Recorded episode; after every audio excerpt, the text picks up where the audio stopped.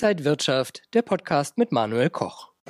Liebe Zuschauer, herzlich willkommen vom Börsentag in Hamburg. In der abgelaufenen Woche, da haben wir ordentliche Kursbewegungen gesehen, nämlich nach oben, was Anleger freut. Wir wollen besprechen, wie es dazu kommt und was das jetzt bedeutet. Und das mache ich mit Mark Kiewitz von Active Trades und von, mit Christian Schlegel. Er ist professioneller Trader und Coach. Schön, euch hier zu sehen.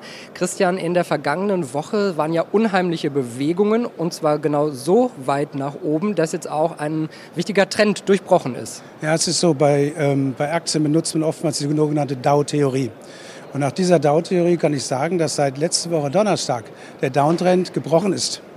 Wir sind die beste Phase, die wir haben seit Anfang Januar dieses Jahres, die ist vorbei. Und ähm, das heißt aber nicht, dass aus einem Downtrend gleich ein Aufwärtstrend entsteht, sondern es kann auch genauso gut erstmal ein bisschen rumoszillieren, was ich denke. Ich rechne eigentlich in den nächsten Wochen damit, dass wir zwischen 13.650 und 14.700 legen würden. Denn diese Bewegung hat doch viele, sehr viele überrascht und ich neige nicht dazu zu sagen, man muss dem sofort hinterherrennen. Ist das trotzdem vielleicht ein positiver Moment, dass Anleger so ein bisschen wieder erwacht sind und denken, sie müssen jetzt wieder einsteigen? Ja, da kommt auf jeden Fall Hoffnung. Und die Nachrichten, die kamen, sind ja grundsätzlich sehr gut. Die vierte Inflationszahl hintereinander in Amerika, die schlecht war, Nasdaq mit plus 7,5 Prozent, das ist schon gut. Und auch nächste Woche das Treffen mit Biden und Xi, immerhin reden die beiden mal miteinander. Ähm, das macht schon Hoffnung aber da können die Fronten auch erheblich erhärtet sein. Also man muss sehr, sehr aufpassen, deswegen momentan eher nicht nachrennen, wer nicht dabei ist. Welchen, äh, welche Strategie könnte man dann jetzt vielleicht fahren? Also ich habe Positionen, die long sind. Die waren auch längerfristig gedacht und auch die Sparpläne bleiben alle long. Ich warte jetzt, werde auf diesem Niveau nichts kaufen. Ich werde auch nicht short gehen. Ich werde keine Verkaufsoptionen jetzt momentan kaufen, weil das einfach zu viel Momentum in dem Markt. Aber ich warte jetzt, bis wir nochmal runtergehen auf den Bereich 13.950, 13.700 und dann werde ich tendenziell die Position eher erweitern. Die, die Bässe ist vorbei. Die Bässe ist vorbei. Merkt man das auch so beim Volumen äh, als äh, Broker? Sind die Anleger einfach wieder mehr aktiv? Ja, merkst du auf jeden Fall. Also die greifen bei uns wieder bei Aktien zu, vermehrt. Also ich sag mal, in der langen Hossephase, ähm, wo die Volatilität niedrig war, bewegte man sich eher in Devisenmärkten äh, vornehmlich. Aktien werden jetzt wieder zugegriffen, die wurden ja ordentlich runtergeprügelt. Ne? Und auch bei Tech-Werten wird jetzt ordentlich wieder zugegriffen. Ähm, viele Tech-Werte, die vorher sehr teuer waren, wurden ja gesplittet, ob das Fünftel oder ein Zehntel. Da sind die Kurse jetzt auch optisch preiswerter und günstiger. Das heißt, die Leute trauen sich auch wieder. Aber nichtsdestotrotz kannst du eben bei uns auch in ganz kleinen Stückzahlen handeln, Aktien ab 0,01 Stück. Natürlich optimal, was der Christian eben auch gesagt hat, Sparpläne könnte man jetzt eigentlich wieder anfangen. Ne? Das kann man immer machen, auch in, in, in den Downphasen. Dann kauft man eben ne, natürlich auch zu sehr günstigen Kursen. Aber ich würde jetzt auch ich darf das so eigentlich nicht aufrufen, aber wenn man einen Punkt haben möchte, dann hat man jetzt natürlich einen optimalen Punkt. Wie das schon sagte, nach der Hauttheorie ist jetzt eine Bässe beendet und man kann mit kleinen Positionen hier locker wieder reingehen, denke ich mal. Äh, was sieht man sonst noch so, wo Anleger hingehen? Sind das wirklich Aktien jetzt wieder ganz verstärkt? Ich würde sagen ja. Äh, und ETFs. Also ETFs ist schon sehr im Kommen. Also die Leute, die sich nicht so auskennen bei Einzelwerten, setzen dann auf ETFs, auf entweder einen bestimmten Sektor oder rennen mit einem ETF, einem Index hinterher. Ne? Es gibt ja viele Index-Tracker und so weiter. Das ist eine sehr gute Sache, weil es kostenfrei ist. Es kostet dich nichts, wir haben keine Gebühren dafür. Und äh, man ist eigentlich in dem ganzen Markt Gesamtmarkt irgendwo dabei. Ja, du kannst einen Tech-ETF nehmen oder eben auch äh, äh, einer, der den Index abbildet. Und das ist so, so eine Sache, wenn man nicht weiß, ähm, wie man den Hebel einsetzen soll, wo die Leute sich, äh, sagen wir mal, positionieren drin. Ja. Der Marc hat gerade auch über ETFs gesprochen. Die ETF-Sparpläne kann man im Prinzip ja jederzeit einfach weiter bedienen, oder? Ja, auf jeden Fall.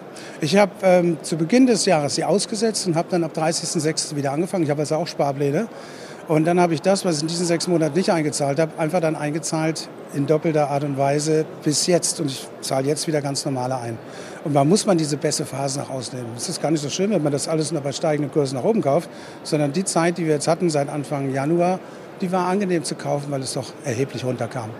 Gibt es noch andere Anlageklassen, die Sie interessant finden oder sind Sie sowieso mehr bei Aktien? Ich bin selbst überwiegend Derivatehändler. Also ich würde setzen, ich mache 95 Prozent, wahrscheinlich eher 98 Prozent in Derivaten.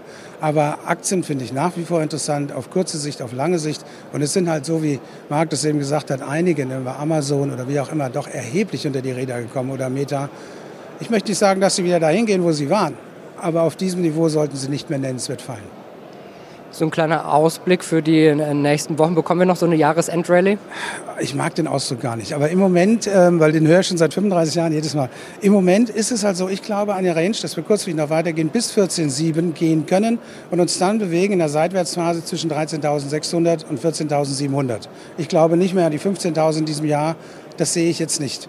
Aber wir müssen schauen, was nächste Woche rauskommt auf dem G20-Treffen. Das ist nämlich sehr, sehr interessant wenn wir durch möglichst viele Schwierigkeiten 2023 durch sind, hoffentlich Frieden in der Ukraine ist, die Wirtschaft sich wieder äh, erholt. Sieht alles anders aus, gar keine Frage, ja. Aber die Wette kann ich noch nicht nehmen bei den Leuten, die hier sind. Wir haben ja nicht nur Ukraine, wir haben Taiwan, wir haben alles Mögliche. Da muss man einfach vorsichtig sein und auch Geduld haben, nicht zu behetzen. Ja, vielleicht auch hier nochmal so die Frage, die Strategie so für die nächsten Wochen und Monate. Was kann man mit Active Trades vielleicht da umsetzen? Alles. Der Kunde kann bei uns alles umsetzen. Kann defensiv, offensiv, ähm, ohne Hebel, mit Hebel, kann er es da täglich anpassen. Also wir haben ja ein klassisches, äh, als klassischer CFD-Broker ähm, ein Margin-Geschäft, also ein CFD-Geschäft. Ähm, das heißt, du kannst im erstmal regulierten Raum ähm, zum Beispiel bis maximal 30 hebeln, kannst aber auch den Hebel komplett runterfahren, auf 1 zu einstellen. Hat halt die Wahl, zum Beispiel, wenn wir nochmal bei Aktien sind, Aktien zu hebeln mit Margin oder eben komplett in einem Investorprofil bei uns 1 zu 1 zu handeln wie eine richtige Aktie. Ähm, die Strategie sollte eben sein, vielleicht sich jetzt entweder, wenn man sich noch nicht sicher ist, geht es nochmal richtig runter oder nicht, vielleicht schon mal kleine Positionen aufzubauen, vielleicht nicht zu stark zu hebeln. Bitte nur in Märkte investieren, die man kennt. Ich sage das immer, viele machen immer die goldenen drei, vier Regeln, äh, beachten sie nicht. Das heißt, die handeln Märkte, die sie nicht kennen. Sie lesen zu viel in der Presse über Märkte und meinen, die müssten unbedingt dabei sein. Oder jetzt, wo die Märkte wieder hochgehen, springen auf einen Zug, der vielleicht schon abgefahren ist oder der nochmal zurückkommt. Ne? Und ähm, bitte auch absichern, nicht zu groß positionieren, fangt klein an, ja, bleibt dabei, lernt erstmal traden ohne Verluste. Wenn ihr es hinkriegt, nicht zu verlieren, könnt ihr darauf aufbauen und später mit Gewinnen äh, davon gehen. Ich bin sicher, das kann jeder schaffen. Und wer sich informieren kann, ihr habt ja auch Videos, Webinare und sowas, also ihr bietet ja auch sehr viel an. Genau, wir bieten sehr viel an. Wir haben eigentlich jeden Tag ein Webinar mit dabei. Wir sind sehr viel unterwegs jetzt wieder nach Corona. Bin froh, dass wir wieder in Hamburg sind. Wir haben ja demnächst auch wieder Dresden im Januar, Frankfurt, dann Stuttgart, München. Also da kommt jetzt einiges auf uns zu. Und äh, nicht nur die Webinare, wir haben auch jetzt im Übrigen, ähm, kann ich auch gerne nochmal nennen, wir, wir machen ähm, gerade ein Börsenspiel, was wir sponsoren. Ähm, das ist mit Aktienlust TV, da kann man auch teilnehmen und sich einfach mal ausprobieren in dem, wo man denkt, äh, das kann ich auf dem Demokonto machen und schauen wir mal, ob es hinterher auf dem Live auch klappt. Da kann man sogar Preise gewinnen. Also es bleibt spannend an der Börse und mit Bildung geht man da noch besser durch diese Zeit. Dankeschön an Marc Kiewitz und an Christian Schlegel und Dankeschön Ihnen und euch fürs Zuschauen. Alles Gute und bis zum nächsten Mal.